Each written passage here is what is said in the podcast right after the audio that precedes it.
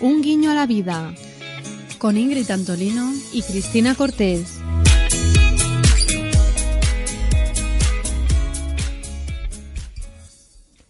Hola a todos, bienvenidos a un nuevo programa de Un guiño a la vida. Hoy estamos aquí Cris. Hola Ingrid. Y Sergi Torres. Hola, Sergi. Hola, ¿qué tal? Es un placer tenerte aquí con nosotras hoy, de verdad. Gracias. Así que bueno, queríamos eh, eh, compartir con Sergi, como siempre, eh, un poquito sobre su experiencia y él acaba de publicar hace poco un libro que se llama Me acompañas, una invitación al despertar. Cuéntanos, Sergi, ¿de dónde surgió la idea de escribir este libro? Pues surge de la editora Rocío Carmona, editora de Ediciones Urano, que un día va a una charla y se da cuenta de que después de cada pregunta, cuando alguien me pregunta algo, la forma de responder siempre empieza, ¿me acompañas con esto? Y le gustó la idea y ya tenía el título, tenía el proyecto y así me lo presentó con todo su entusiasmo. Y acepté, finalmente acepté. Qué bien, qué bien. Pues bueno, lo hemos podido disfrutar y lo recomendamos a, a todos porque es un libro muy simple y desde la honestidad, que es lo que siempre llega a nuestro corazón, ¿no? Qué buen título, porque es justo lo que la sensación que tengo yo, ¿no? De me acompañas siempre de, preguntarle a la gente y es, es, bueno, me acompañas en mi crecimiento, ¿no? En mi aprendizaje y es, me ha gustado, me ha gustado. Ahora he sido consciente, ¿no? De este título. Sí, de hecho es algo que está sucediendo siempre. Siempre nos estamos acompañando los unos a los otros. Lo que pasa es que no nos damos cuenta de ese acompañamiento. Muchas veces lo vemos como un estorbo, pero en realidad es un acompañamiento lo que nos estamos ofreciendo constantemente. Y que poco nos atrevemos, ¿no? A decirle a alguien, ¿me acompañas? Claro, imagina eh, permitirte ser acompañado en momentos donde uno se da cuenta de esa necesidad de acompañamiento, implica que vas a ser transparente con esa persona, que te vas a abrir y nos da muchísimo miedo abrir según qué espacios internos. Y a mí me, resulta curioso que no estemos ni tan siquiera habituados a ello, ¿no? cuando es lo más normal, ¿no? abrirnos para aprender. Si no te abres, no aprendes. Y como también ese acompañamiento a veces es incluso casi como un, un, regalo de la vida a través de las relaciones, ¿no? Porque aprendemos tanto de nuestros padres, de nuestras parejas, de nuestros hijos, ¿no? Y de alguna manera también nos están acompañando con, su experiencia. Sí, fíjate que al no ser consciente de esto, intentamos enseñarnos conceptualmente. Nos enseñamos los unos a los otros cómo, cómo se nos tiene que tratar. Entonces, de muy pequeñitos ya intentamos enseñarles a nuestros padres cómo nos tienen que tratar para nosotros sentirnos queridos, sin ni tan siquiera habernos abierto a la posibilidad de experimentar qué es ser hijo, qué es tener estos padres qué es ser un ser humano. Y ahí tienes todo un acompañamiento de personas a tu alrededor que te están acompañando, pero de nuevo no, lo vemos, lo menospreciamos de algún modo. ¿no?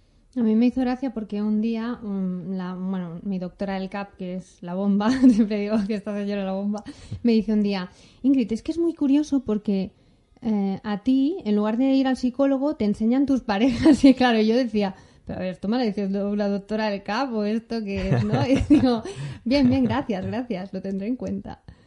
Y a mí también me llega, eh, de este mensaje, me llega que también exigimos, a veces no, no preguntamos, ¿me acompañas? Sino, tú deberías estar ahí, tú que eres mi amiga deberías estar ahí, tú que eres mi familiar deberías estar ahí, tú que eres mi pareja, ¿no?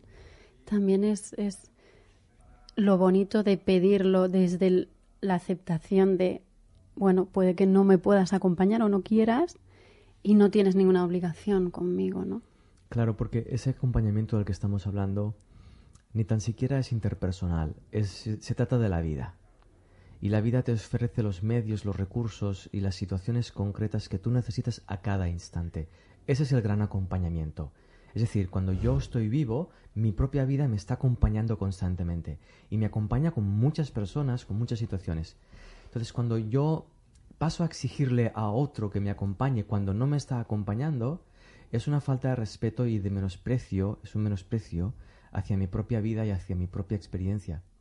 Porque yo, con ahora mismo tengo 41 años, ¿no? Con mis 41 años de vida, 41 años de vida, le exijo a la vida cómo tiene que, que ser, quién tiene que estar a mi lado y cómo y cuándo, en base a lo que yo pienso y sé de la vida con 41 años de experiencia, dentro de un contexto de vida que tiene miles y millones y quizás sea eterno la vida en sí misma.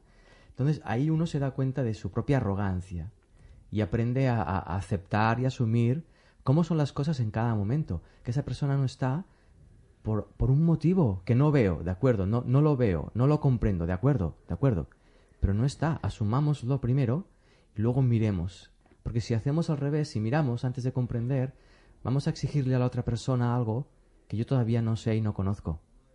Que estamos hablando del amor ahora. Voy a exigir que, que me ame como yo quiero sin yo saber qué es el amor todavía. Entonces, cuando no siento gratitud y felicidad, es que estoy exigiendo la vida y no la estoy respetando, ¿no? De hecho, cuando tú no experimentas esa gratitud por el simple hecho de existir, cuando no, no, te das cuenta de que existes, gracias, cuando no hacemos esto, pasamos a mirar cómo es la vida. En lugar de ver que estamos vivos, pasamos a ver cómo es esa vida. Y en el momento en el que pasamos a verla, la interpretamos. Y al interpretarla no nos gusta porque no nos llena pero ya viene de, de, del inicio, no nos llena porque no estamos viviendo, no somos conscientes de que estamos vivos. Entonces pasamos a exigirle a los demás que nos llenen. Y los demás nos están exigiendo a nosotros que les llenemos a ellos. Entonces ahí surge el conflicto.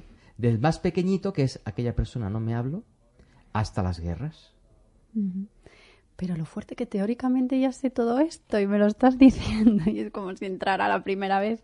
Es algo o sea, a veces sabemos las cosas, pero es que no, no las tenemos que escuchar mil veces, mil veces para, bueno, para conectar. Es increíble. Sí, porque las escuchamos y las comprendemos desde un lugar muy superficial de nuestra mente. Le llamamos el yo.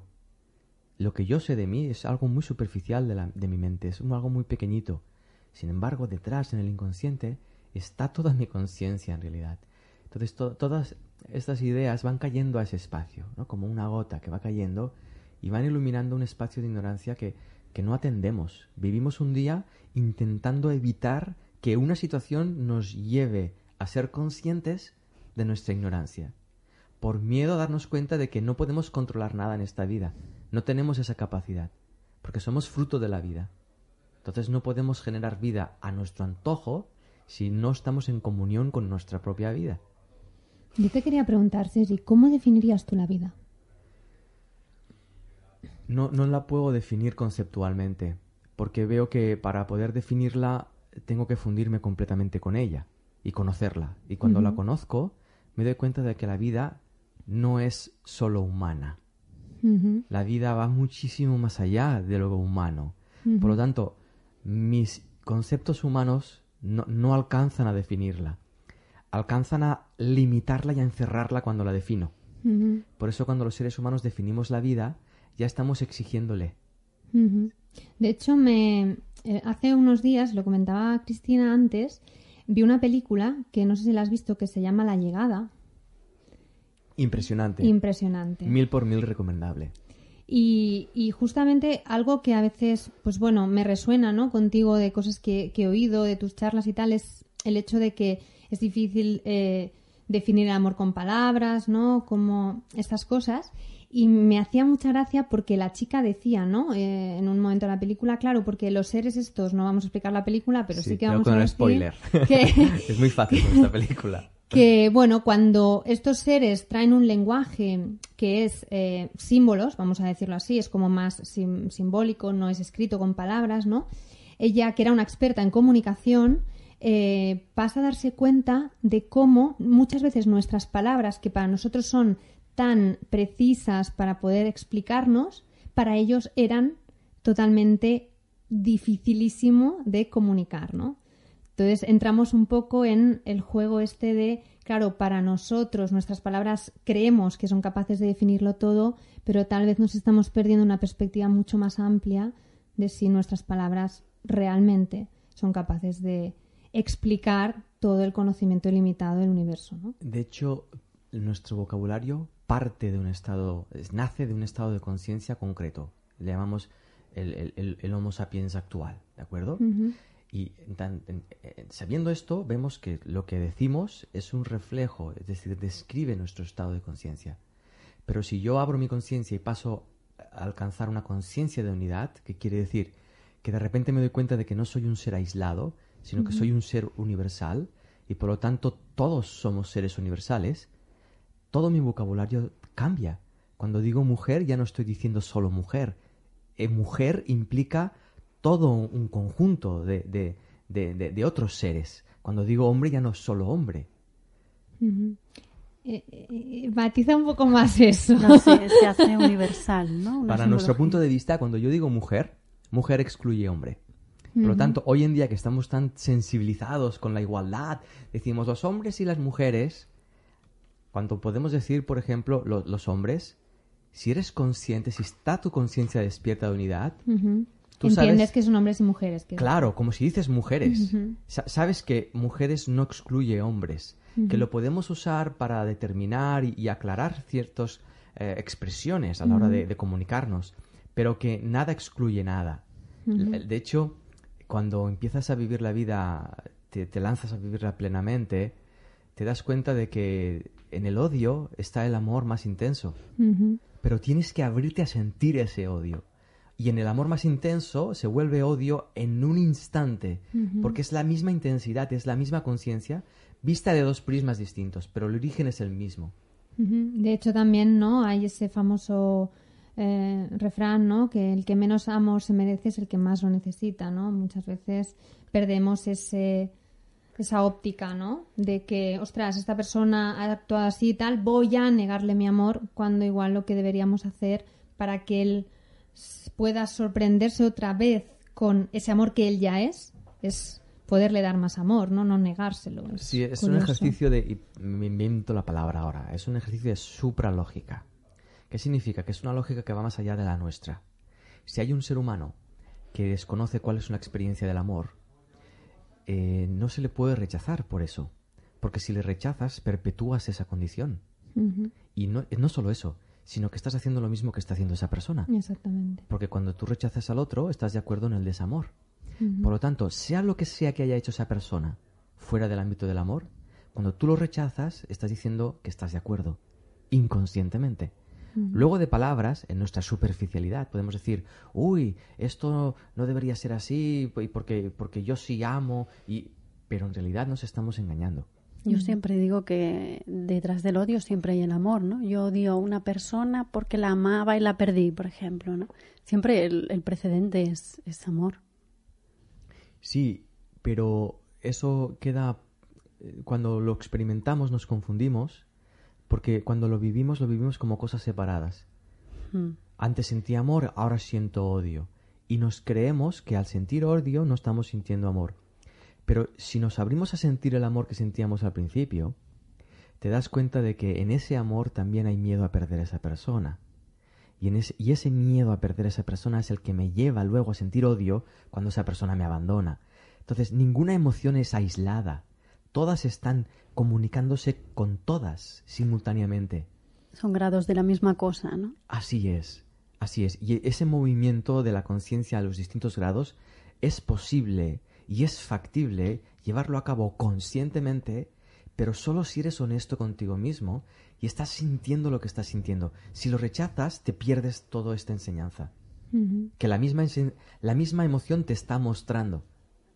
Sí, de hecho, una idea que repites muchas veces en, tus charlas y tal es el sentir cada una de las emociones que fueron evitadas a lo largo de nuestra vida, ¿no? Cómo tenemos casi casi automatizada esa capacidad, ¿no? Y yo, bueno, siempre aquí compartimos, nos atrevemos un poco a compartir cosas nuestras personales, pero es curioso porque yo recuerdo como cuando a mí me enseñaron un poco que no estaba bien manifestar, pues, Em, desacuerdo, ¿no? Entonces, claro, yo tenía que estar siempre de acuerdo con las normas, con lo que se me decía. Y yo empecé a, a, sentir incluso que cuando yo veía a alguien que se enfadaba, eso me generaba miedo. Con lo cual preferí vivir mi vida de tal manera que nunca nadie se enfadara conmigo. Es decir, sometiéndome a todo lo que me acontecía, ¿no? Claro, llega un momento en el que en tu vida te pone en una situación límite tan bestia que te das cuenta que la única opción que tienes de seguir adelante es abrir los ojos y decir, bueno, pero es que esto está en mí. O sea, aquí hay algo, ¿no? Que es de mi responsabilidad también. Y fue en ese momento cuando yo me di cuenta de que no, yo no era una víctima de, la gente que, que, me maltrataba, ¿no? por decirlo así, sino que también había en mí algo que hacía que eso ocurriera, fue cuando pude hacer un viaje hacia la autoestima que para mí había estado enterrada durante muchos años y ahora aún no puedo decir que me atrevo a manifestar eh, mi desacuerdo siempre, ¿no? Pero he hecho un gran cambio y curiosamente todas esas personas que, mm, bueno, pues de alguna manera se enfadaban si yo eh, manifestaba mi desacuerdo, ahora ya no se enfadan. Mm. Entonces es maravilloso ver como el, el, único que tiene que cambiar siempre eres tú, ¿no? Y, y, bueno, creo que sí que si yo no me hubiese atrevido realmente a, a ver, aunque es doloroso, es cierto que el momento ese de decir, ostras, me voy a permitir eso da mucho miedo. Tú siempre lo dices, que es casi casi eso más lo que te frena, ¿no? Ese, sentir ese miedo, pensar que lo puedes sentir, que no luego cuando lo haces dices, bueno, tampoco era para tanto, ¿no? Así es, y, de hecho la vida nos está empujando a ir más allá de, nuestra manera de verla. está, está invitándonos constantemente a superar los límites de nuestra manera de ver las cosas. Y sin embargo nosotros, por miedo a, lo desconocido, preferimos aferrarnos a una identidad conocida, que está basada en una sociedad que conocemos, que está basada en una cultura que conocemos, que nos es familiar, pero no somos eso, no somos producto de nada de eso. Somos la conciencia que hay ahí detrás y está ahí disponible para ser descubierta y, disfrutada. ¿Siempre has pensado así? no, antes, antes pensaba. antes pensaba, pensaba, pensaba muchas cosas. Pensaba que yo era alguien especial, pensaba que yo iba a cambiar el mundo, pensaba que yo sabía lo que era verdad, pensaba que los demás no me amaban, pensaba que pensaba muchísimo. Entonces la pregunta es, ¿siempre has sentido así? eh, no, antes mis sentimientos estaban esclavizados a mis pensamientos, a mis interpretaciones. Entonces, si alguien eh, si, se iba, si tenía una relación con alguien y esa persona se iba, yo no experimentaba que esa persona se iba, yo experimentaba que me abandonaban. Y la perspectiva es completamente distinta y los sentimientos también. Porque cuando comprendes que hay un flujo en la vida de personas que vienen y van, tú te abres a ese flujo para aprender de ello.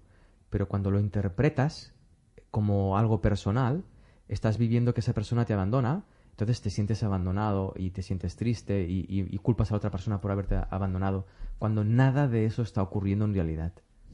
Entonces ahí repetimos patrones y, etcétera, etcétera, etcétera, etcétera. De hecho, hay también creo una frase, no recuerdo quién la dijo, que es no vemos las cosas como son, sino como somos, ¿no? Es Sin duda. Poco esa... Esto es algo que para mí es muy sorprendente también, ver cómo apenas nadie se da cuenta de que lo que vemos no está ahí lo que vemos es un reflejo de cómo lo miramos. ¿Y qué sucedió para cambiar esa perspectiva? Sufrí mucho. díselo a Cristina, Sufrí mucho. Ah, hubo momentos de, mi vida que, que, eran infiernos, infiernos. Y incluso en esos infiernos, cuando uno llega profundamente a las catacumbas de sí mismo, hay cierta paz ahí. Y hay algo que te dice, sigue, sigue adelante, sigue, sufriendo. Es paradójico porque nuestra mentalidad la usamos para estar bien.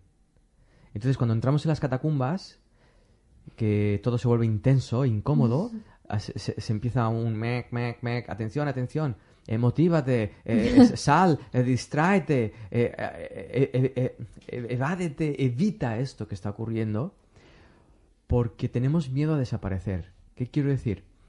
Que si yo entro a las catacumbas y me fundo ahí, todo mi sistema de comprensión se ve amenazado. Porque todo lo que yo he creído que me llevaba a estar seguro en la vida, todo lo que yo he pensado que iba a llevar a tener éxito, me doy cuenta de que es estúpido, que no sirve para nada, porque no tengo ni idea todavía de qué es ser un ser humano, básicamente. Y eso yo solo, yo personalmente solo lo aprendí en mis catacumbas permitiéndome morir ahí dentro. Justo tenía una pregunta que era, ¿sufriste? ¿Crees que gracias a ello has llegado a tener más conciencia? Claro, porque sufrimiento es ausencia de conocimiento. Sufrimiento es ignorancia. Vuelvo a, explicarlo con un ejemplo, es muy claro. Si tú me abandonas, si yo no sé por qué me abandonas, sufriré, porque no lo comprenderé. Pero si me abro a comprender que es parte de mi vida, podré, al menos comprender que ahí hay un aprendizaje, ya se abre otro mundo, ya, ya se abre otro estado anímico. Por lo tanto, yo tuve que sufrir y ver los mecanismos mentales que yo estaba usando que me llevaban a ese sufrimiento. En otras palabras, que me llevaban a, huir del dolor que sentía y a huir de algo que estaba ayudándome en realidad a enseñarme a ser feliz en el fondo a, enseñarme que no dependo de esa persona que me acaba de abandonar, porque yo nací sin esa persona. No, no, no dependo de, de, esa circunstancia. En la, la, vida en la que vivimos, todo nace y todo muere. Y cuando uno se abre a disfrutar del nacimiento, también se abre a disfrutar de, de, lo que desaparece, porque sabe que detrás de eso que desaparece hay otra cosa que está por nacer. ¿Por qué crees entonces, Sergi, que hay tanta gente que no puede superar la muerte de un ser querido o que le cuesta tanto?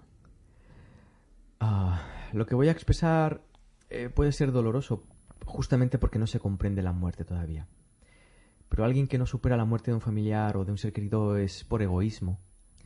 Me explico, me explico. No, es que sea malo el, egoísmo, es, es un estado de la mente donde lo que tú quieres es recuperar lo que tú sientes cuando esa persona está viva ese abrazo, esa sensación que te generaba, esa sensación de lo que sea que fuese que tú crees que has perdido cuando se ha ido esa persona.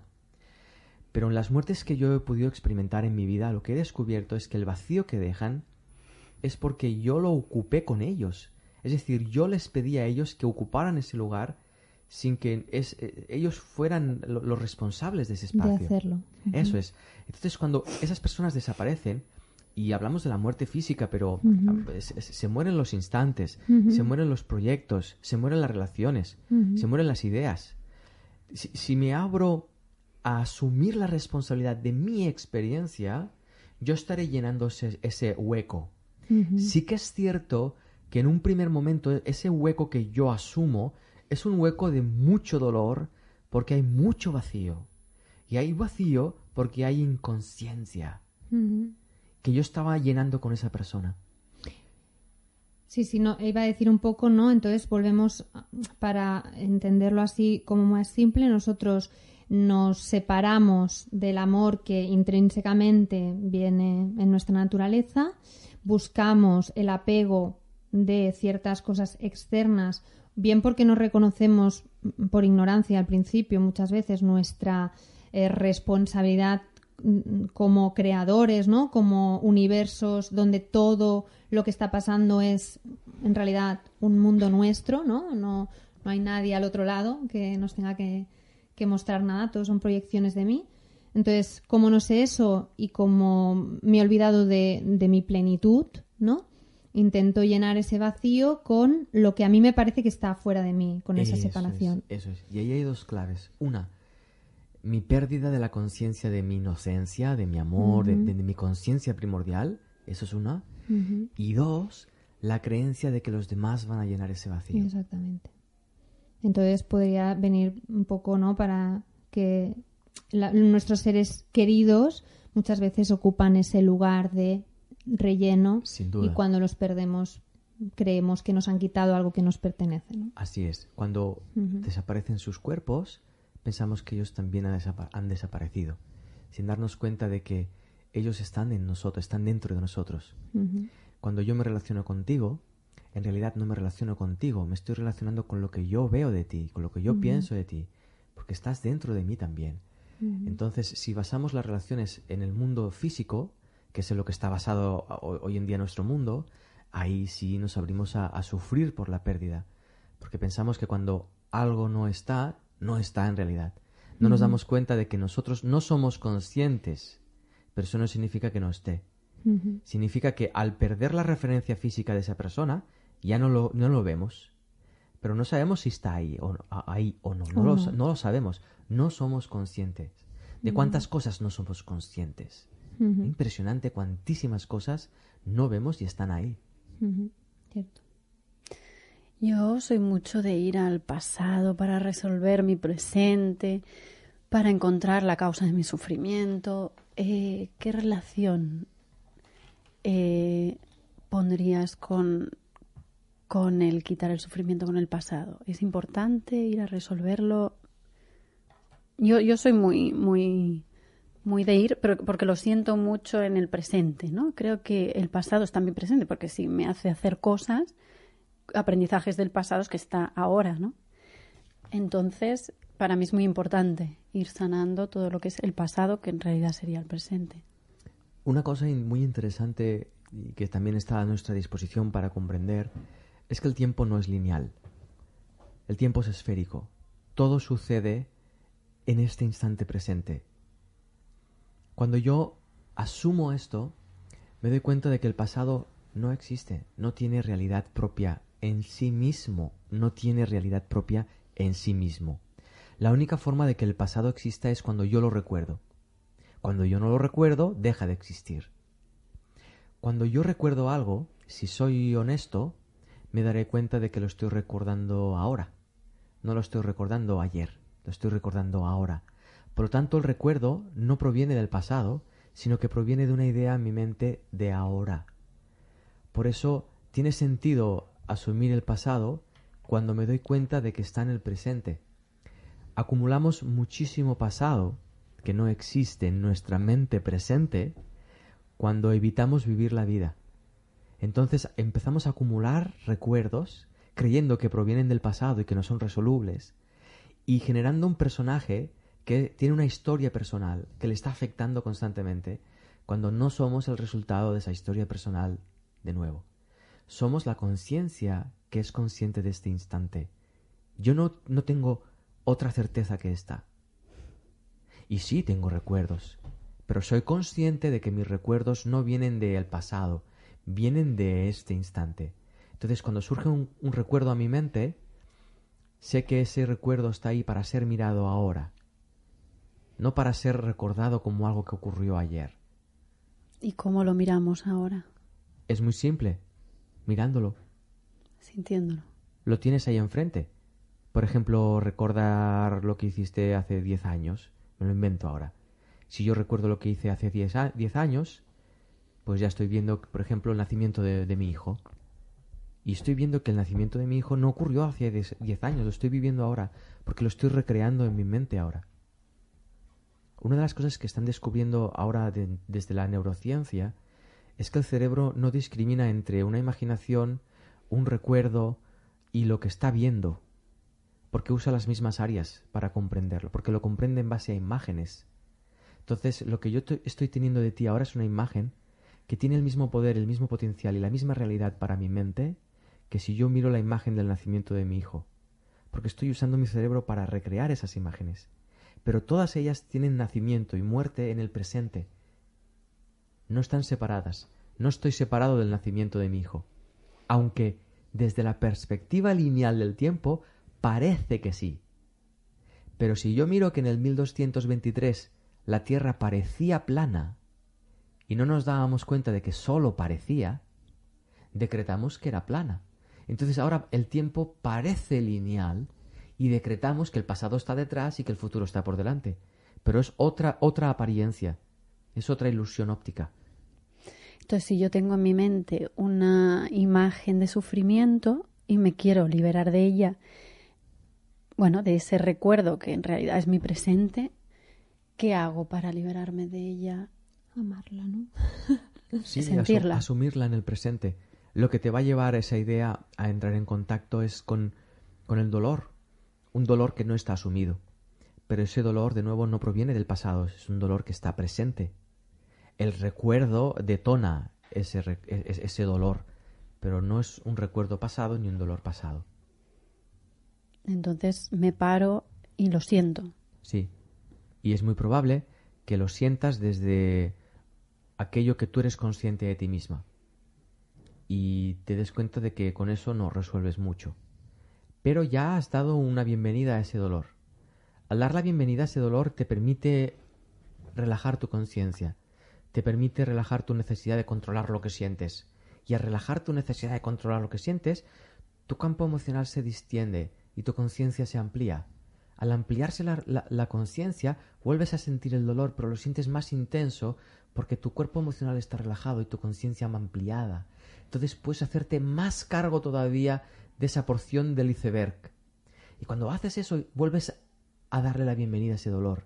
Y entonces tu cuerpo emocional se relaja más y tu conciencia se amplía más y vuelves a ser consciente de más dolor todavía. Y ahí la, mente conceptual empieza, ya, ya, pero ¿esto cuándo termina?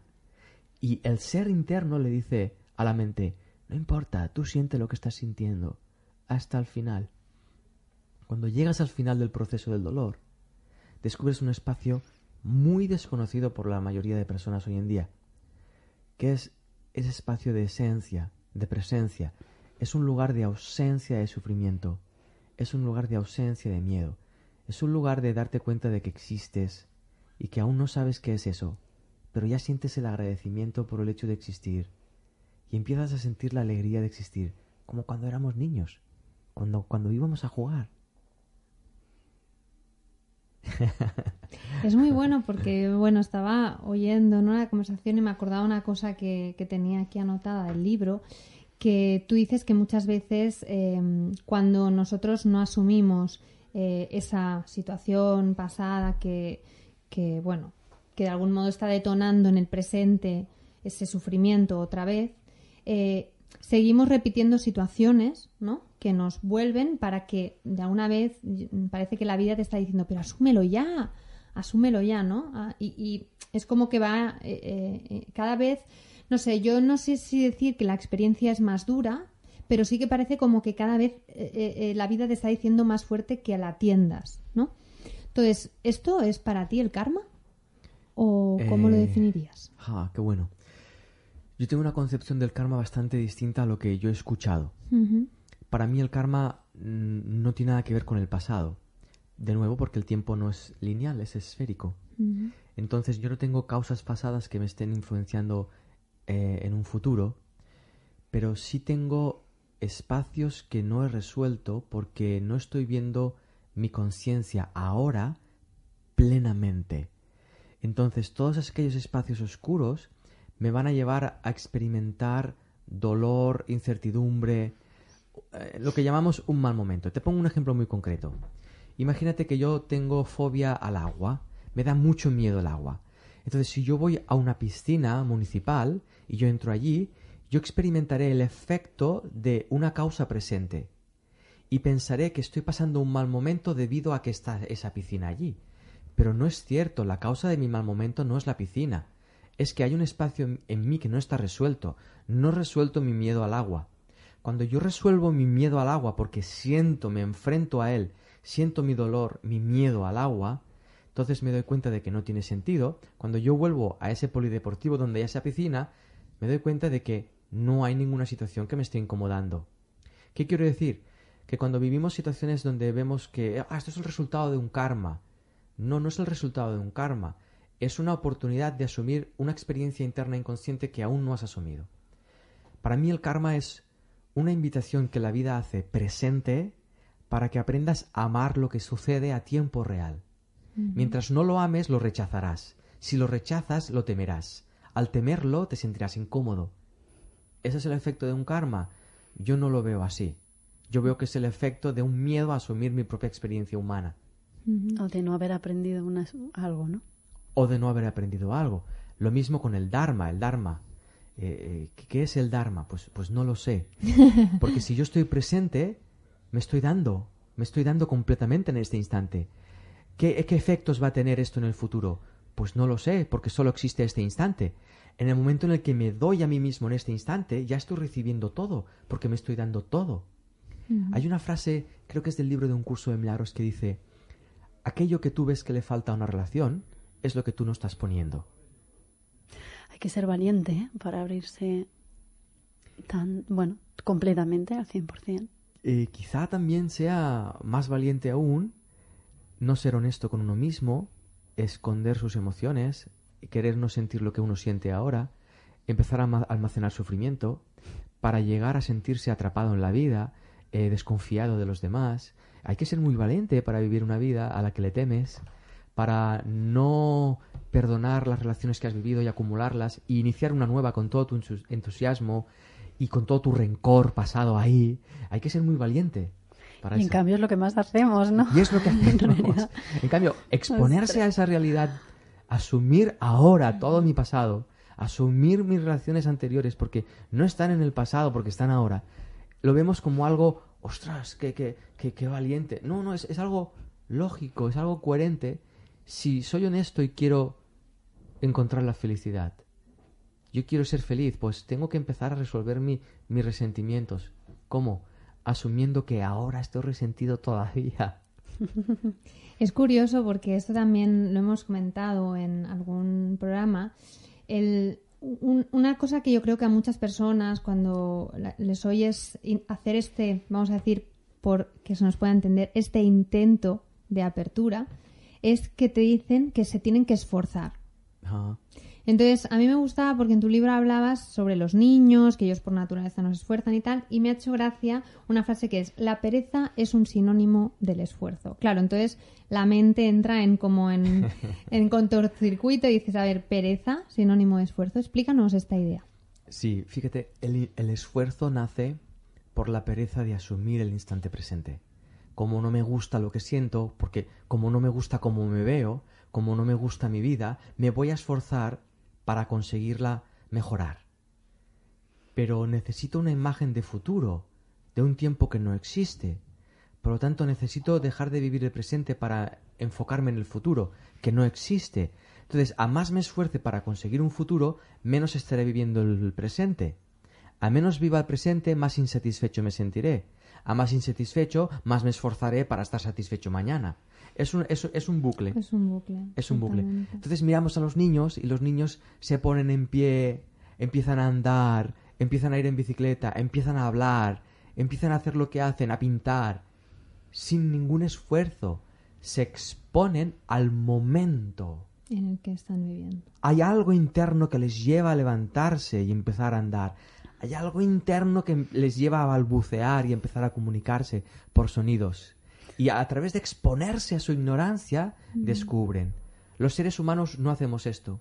Si, si a un niño de 10 meses, 12 meses, le inculcas conciencia humana adulta, se vería gateando y pensaría, qué inútil soy. ¿Qué mierda es esto? qué bajo he caído, que estoy gateando. Me voy a esforzar a ponerme en pie para ser alguien en el mundo y ser mejor, porque estar de pie es mejor que gatear. Entonces ahí te vas a tener que esforzar porque estás luchando contra un tempo que tu vida no te está facilitando todavía. Entonces, emocionalmente, vivimos a gatas todavía. Incluso, perdona, nos arrastramos emocionalmente, no sabemos sentir. Entonces, en lugar de asumir que no sabemos andar las emociones, queremos andarlas. Y como no sabemos, lo que hacemos es rechazarlas. ¿Y entonces qué es para ti la inteligencia emocional? Que tanto se dice como concepto y que suena tan bien, pero parece que no es... No tiene nada que ver con una gestión emocional. tiene, tiene que ver con no tener miedo de sentir lo que sientes ahora. Permitirte, ¿no? Tal vez. Sí, darte ese permiso. Porque implica que me, me doy cuenta de que no sé sentir esto. Por eso necesito sentirlo para aprender. Y eso te lleva a un lugar de humildad. Te lleva a un lugar de, de reconocer tu ignorancia. Y eso también es paz. Porque ya no luchas para no sentir la tristeza, sino que te abres a sentir la tristeza que estás sintiendo ahora. Y eso implica esfuerzo cero. Y cuando haces eso, se despierta un proceso natural de aprendizaje. Yo voy a ser un poco pesada y voy a volver al, al infierno este con la intención de recuperar a nuestro niño, ¿no? Nuestra alegría de vivir. El infierno que tú viviste, ¿qué recursos te ayudaron a, a encontrar esta paz? ¿Cómo hiciste el clic?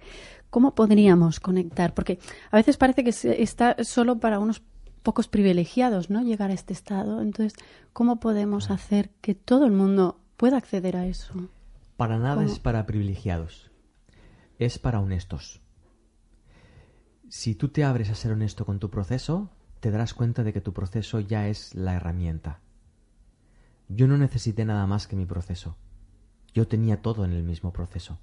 Tenía todo lo que tenía que sentir, tenía el contexto perfecto, que muchas veces suceden cosas de una manera rápida, acelerada y ah, se acumulan acontecimientos y uno piensa, ¿cómo puede suceder todo ahora cuando es el peor momento para que suceda? No, no, no, no, está sucediendo así por, por un motivo. Hay una aceleración en tu vida. Entonces, lo que yo descubrí en, en ese momento es que yo no sabía vivir ese momento. Y descubrir eso me, me llevó a abrirme torpemente a mi infierno. En, otras palabras, cuando tú te pones en pie por primera vez, te caes.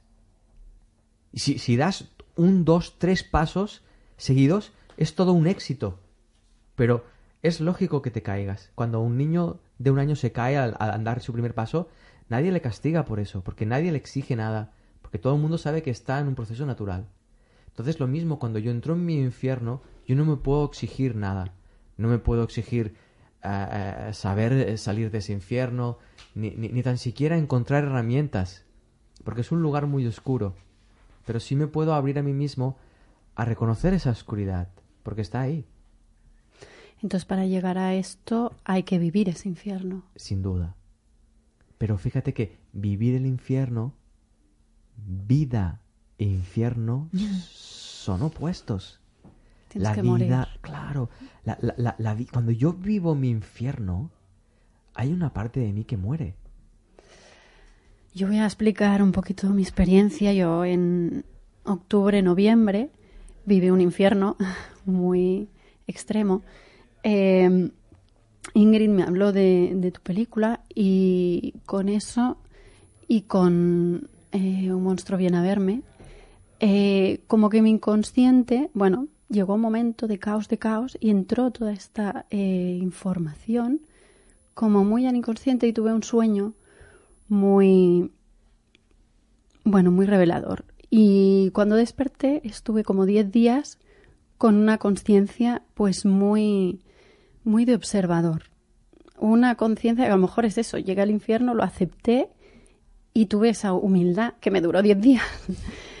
y, y luego como que lo volví a perder. Entonces, eh, eh, mi búsqueda actual es un poquito a ver qué fue el detonante que hizo que yo me sintiera así, porque fue increíble. O sea, yo estaba completamente conectada y, y es verdad, yo me levantaba o hacía cosas que antes me hacían sufrir, me, me, me testaba y digo, no, no, no, es que no siento dolor, lo veo todo desde fuera, lo puedo tramitar. Me pasaban cosas y decía, no, Cris, que esto está aquí justo para que tú aprendas y veía cómo pasaba, cómo yo me paraba, como dices bien en la película, te tienes que parar, no reaccionar y dejarte sentir. Y era una pasada porque encima a los segundos se resolvía enseguida y era, era como que podías verlo todo y podías jugar con la vida, ¿no? Claro, y entraste en un espacio de tu conciencia donde te vinculaste a, a tu vida y viste cómo la vida sucede. En lugar de exigirle que sea de una manera, pasaste a, a fluir con ella. Y ahí te das cuenta de que lo que nace se deshace. Es, es- eh, hay ese flujo inteligente ahí detrás. Observa que tú pasaste de un espacio de conciencia a otro espacio de conciencia. Por lo tanto, desde ese estado previo en el que estabas, tú no puedes saber cómo es lo que detona eso, porque lo que lo detona es la propia conciencia expandida. Desde tu conciencia contraída nunca lo vas a ver, no lo vas a percibir. Es como estos radares de velocidad que van, están, por ejemplo, eh, marcando 80 kilómetros, ¿bien? Solo ven los coches que pasan más de 80 kilómetros, no ven los que pasan a menos de 80, ni los detectan. Entonces nuestra conciencia humana actual no detecta esa conciencia expandida. Por lo tanto, cuando se acerca a ti esa, esa, esa cosa que detona esa apertura de conciencia no la ves llegar, solo sabes que ¡ah! ocurre. Y fíjate que llega a tu conciencia en forma de dos películas, en forma de un sueño, de una forma perfecta que tú puedas concebir y que mueva tu conciencia. ¿Cómo puedo hacer que vuelva conscientemente? No lo puedo hacer. No lo puedes hacer, eso es. Y cuando te das cuenta de que no lo puedes hacer por ti misma, Te entra la risa. y dejas de, dejas de intentarlo. Al dejar de intentarlo no te agobias. Claro, tengo un apego. Al no agobiarte te abres. Al abrirte ya esa conciencia puede empezar a moverse. Fíjate, de nuevo, para mí los niños son maestros. Cuando un, un niño quiere aprender a ir en bicicleta, se monta en la bicicleta. Da tres pedaladas. En, en ese caso fueron diez días, ¿verdad? sí, pues da diez pedaladas. Y a la on- onceava, ¡pum!, se cae. Mm. No se detiene un instante. No se pregunta por qué se sienta en la bicicleta de nuevo. Para que ocurra cosas. ¿Qué va a ocurrir? ¿Sabré ir? No lo sé. ¿Me caeré de nuevo? No lo sé. No me importa. Me monto en la bicicleta. Pero es que sucedió tan fácil. Es no tan fácil, ¿no? Porque a lo mejor llevo toda la vida trabajando en ello, no lo sé. Pero fue tan fácil que dije, ostras. Es extremadamente simple. Pero fíjate que un niño cuando aprende a ir en bicicleta es simple. Porque el instante en el que no sé ir en bicicleta, no sé ir en bicicleta, no sé ir en bicicleta, ¡ah! ya sé ir en bicicleta, ese instante no hay, no, no, no hay una estrategia. El niño se expone, se expone a no sé, me expongo a no sé, me expongo, me expongo, me expongo. Ya, ya sé, ya sé. ¿Cómo ha ocurrido? Pues no lo sé. De repente me subí y no me caí más. Lo mismo cuando andamos. Andamos, andamos y me caigo, andamos, me caigo y de repente no te caes más. ¿Cómo ha sucedido? No lo sé. Ha sucedido. Lo mismo en este ámbito emocional que, estás exponiendo. Hay un momento donde ¡ah! ya no sucede. Ya, ya no, ya no estás huyendo de tus emociones. Las estás experimentando. Ya no estás temiendo perder a esa persona. ¡Ah! Estás viviendo esa relación. Ya no estás temiendo perderla. Estás viviendo esa relación. Muy pocas personas viven sus relaciones. Temen perder a esa, a esa relación. Cuando temes no vives. Bla, bla, bla. ¿Viste? Qué curioso porque siempre estoy intentando planear un protocolo que me lleve a ese estado y poderlo, no sé, poderlo hacer, definir, ¿sabes? es lo, muy tú lo raro. puedes hacer como hobby. Pero qué obsesión total, ¿eh? Y claro, es algo que al final llega de la práctica, podemos decir, ¿no? De exponerte a tu, a tu vida. La práctica es vivir. Fíjate qué difícil. Porque ¿qué necesito? Una vida y alguien hay que vivirla. El alguien ya lo tengo yo y la vida ya la tengo, pues ya está. Ah, vivámosla. ¿Qué ocurre? Que cuando ese alguien que vive la vida lo expongo a la vida, me doy cuenta de que ese alguien no existe como tal. Me doy cuenta de que ese alguien que yo creía ser es vida. Es un poco por eso, ¿no? No hay nada que enseñar, cada uno es su propio maestro. Así es. Y al final hay también una idea que me ha gustado mucho en el libro, es la frase la técnica siempre llega tarde. Me ha fascinado, o sea, digo, ole, eso es, ahí está contenido el tema. Exactamente, ¿no? Como mientras estás haciendo o buscando la técnica que te va a permitir eso, ya te estás alejando del presente, perdido, por lo claro. tanto, ya estás, Estás perdido en, otro búsqueda. momento, ¿no? Y cuando crees encontrar la técnica, esa técnica ya no resuelve tu presente, porque ya no, presen- no resuelve el momento en el que tú necesitaste esa técnica. Entonces siempre vas a, a a caballo del, del tiempo y de la técnica. Y cuando crees que tienes la técnica, te das cuenta de que no la sabes aplicar, entonces dedicas X años a, aprender a aplicarla. Y cuando ya la sabes aplicar, imagínate cuán perdido estás ya, ¿no? A mí me ha pasado esto, es curioso, porque bueno, yo siempre he sido muy de los libros, ¿no? Me encanta leer y siempre pues me ha pasado como que, oh, me he comprado un libro con toda la emoción, sí, porque este libro es el libro. y entonces llegaba, llegaba a la mitad del libro y decía, esto ya se me ha quedado obsoleto, ¿no? Estoy en otro momento, tengo que cambiar de libro. Y es curioso porque un día hice un recuento de cuántos libros no me había llegado a terminar y era increíble, ¿no?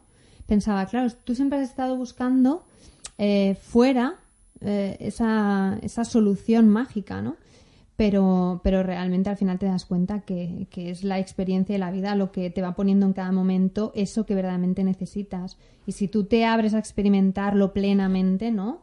S- permitiéndote sentir lo que eh, hay con esa persona, con esa situación y tal, es cuando realmente puedes ¿no? seguir avanzando en un proceso natural, Así es. no forzado, que eh, todo fluye, ¿no? Es un poco la, la idea. De hecho, para mí esto que explicas eh, termina siendo un reto a la hora de dar charlas y de escribir.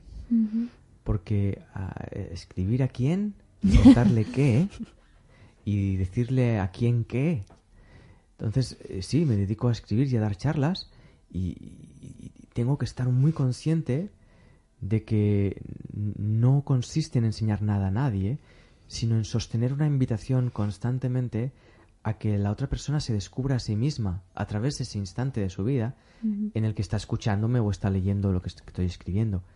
Y a la hora de escribir es, es, interesante porque escribir desde el presente, aunque pueda usar recuerdos, que esos recuerdos estén enmarcados en mi presente, para poder comunicar algo auténtico en realidad, donde quien lo lea no esté leyendo algo que no sabe, sino que esté leyendo algo que esté cuestionando lo que sabe porque es producto de mi propio cuestionamiento. De hecho, bueno, eres como la referencia catalana de Edgar Toll. Supongo que ya te lo han dicho en más ocasiones, ¿no? Que... Sí, alguna persona me ha descrito de esta manera. es curioso porque sí que es cierto que él también enfoca mucho, ¿no? Ese trabajo de, presencia, de, tomar el momento presente. Y bueno, pues eh, parece que tú al, describir eso de que en, tu, en tus libros pues la, la, mm, el canal por el que quieres transmitir es justamente que para el que lo reciba no pues pueda ser presente. También hemos comentado de hecho en algún programa cómo es cierto que cada uno necesita unos libros otros no no y los recursos la vida también te los pone a veces en forma de libros personas. Y en el momento que necesitas usando lo que expresabas antes Cristina si tú encuentras una persona con la que tú ves que está en un momento muy difícil como el que tú estabas, si tú le dices, mira, no te preocupes que yo sé la solución, te miras una película de seguidores y después te miras, un monstruo viene a verme, te, vas a dormir, tendrás un sueño y, verás cómo lo resuelves. Esa persona verá cinco minutos de la película Servitor y dirá, madre mía, este tío que está diciendo. Me pasa mucho eso, con libros, con todo, con todo. Y eh, aprovechando este, este tema, mucha gente me dice, es que esto es, psicología barata, es que esta frase la sabemos todos. Pero cuando llega a un punto de conciencia, cada frase corta, simple, te parece un mundo. Y dices, pero has escuchado esto. Y, y lo vuelves a escuchar. Y me pasa mucho con tu peli, la vuelvo a escuchar y, y me pasa con El Secreto, con muchas. Madre mía, esta frase, mira que la he escuchado a veces y ahora y lo remueve todo y cada vez lo remueve más. Claro, porque lo escuchas desde un nivel cada vez más profundo de ti misma. Es un, un, un, lugar del que no eras consciente. Alguien una vez me dijo, sí, tú me escuchas desde el corazón, pero ¿por qué no me escuchas desde tu hígado? Y mm. pensé, de escucharte desde mi hígado. si no tan siquiera sabía que el hígado es capaz de escuchar. Y claro, todo está escuchando, todo está comunicándose con todo. Mm todo el tiempo. Y, es curioso porque hay una frase también que, me ha gustado mucho, claro, supongo que aquí cada una, ella habla de sufrimiento y habla de otras cosas, ¿no? Es la siguiente. Dice, atento a no castigarte por pillarte reaccionando ante algo, pues si el miedo es el rey de las reacciones, el castigo es su príncipe heredero. Explícanos, ¿por qué nos sentimos tan culpables? Es una de las emociones semilla, es una de las primeras sensaciones que tenemos cuando olvidamos quiénes somos. Cuando olvidamos nuestra conciencia universal, cuando olvidamos que somos seres completos, lo primero que sentimos es miedo. Lo segundo es culpa por haber hecho eso.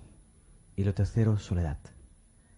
Soledad, culpa y miedo son las tres sensaciones más intensas que un ser humano esconde detrás de su intento de sentirse bien.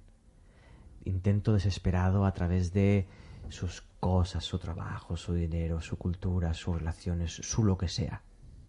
Pero son, son esas tres. Entonces cuando la vida muy amorosamente nos lleva a sentirnos solos, a sentir la soledad que sentimos aunque estés con esa pareja, que de repente llevas 30 años con esa pareja y no sabes por qué, entras en un espacio de soledad existencial, es porque está acompañándote a sentir lo culpable que te sientes de existir como existes, para que asumas el miedo que tienes de no saber quién eres, para que asumas que eso son fantasías mentales, que el miedo, la culpa y la soledad son imaginaciones de la mente humana que las imagina porque ha perdido la realidad, ha perdido de vista la realidad.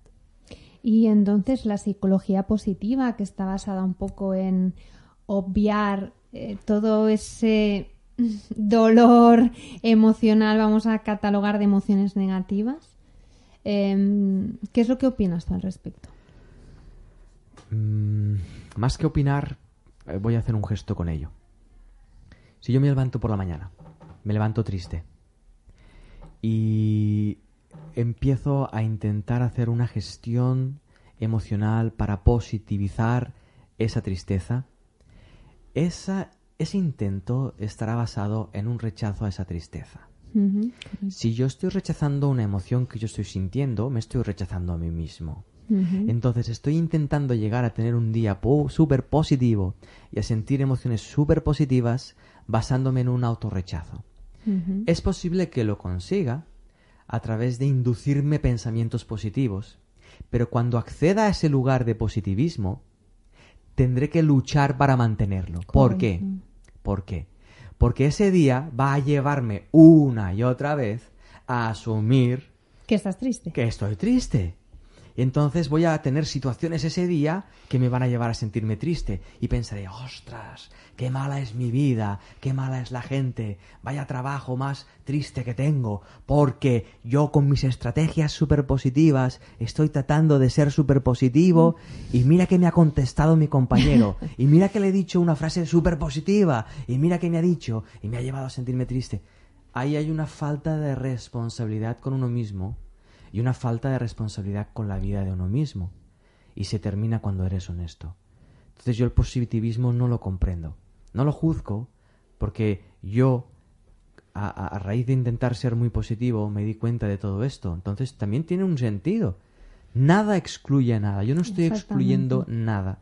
Ni estoy excluyendo ninguna estrategia, ni ninguna técnica. Solo digo que cuando yo pongo en marcha esto, me doy cuenta de que no tiene sentido. Bueno, se nos ha acabado el tiempo por hoy. No nos da tiempo de continuar. Os vamos a dejar con, una pequeña idea del libro de Saltar al Vacío.